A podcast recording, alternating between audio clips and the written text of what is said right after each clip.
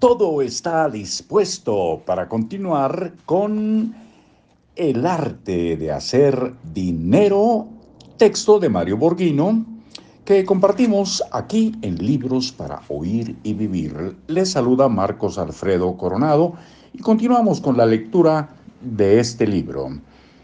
Los seres humanos actuamos de manera extraña ante el tema del dinero si usted tiene problemas emocionales, va a un psicólogo y le cuenta todas sus preocupaciones.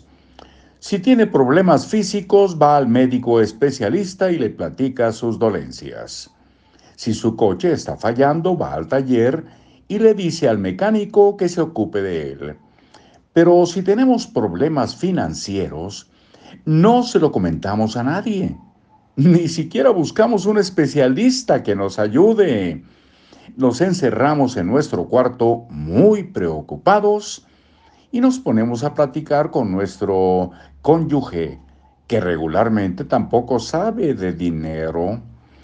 Incluso cuando hablamos de dinero, bajamos la voz.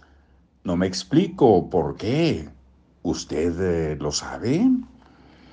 En asuntos de dinero también es necesario buscar especialistas de los que uno puede aprender para mejorar la situación. No importa la edad que usted tenga ni la cantidad de dinero que haya ahorrado. Lo que importa son las oportunidades que usted identifique para hacer crecer su dinero. Ver el dinero como un producto para invertir y no como algo que tenemos para gastar marca la diferencia en su, actitud ante la vida. Desarrollar en usted y en sus hijos el hábito de la inversión producirá un efecto multiplicador impresionante en su dinero y podrá tener una vida mucho más estable y cómoda en el futuro. Usted podrá gastar el dinero que usted quiera siempre que lo haga producir. Con esta nueva visión de dinero tendrá un empleo adicional para el resto de su vida, pero con un producto que es suyo es un empleo en el que usted decide cuántos años trabajar. La virtud de este nuevo empleo es que le permite construir su patrimonio en forma independiente. Todo depende de cuánta información tenga y de los instrumentos de inversión que existen para el monto de dinero del que dispone.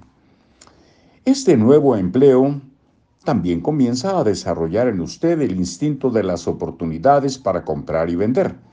Tal como mencioné al inicio del libro, los millonarios son oportunistas.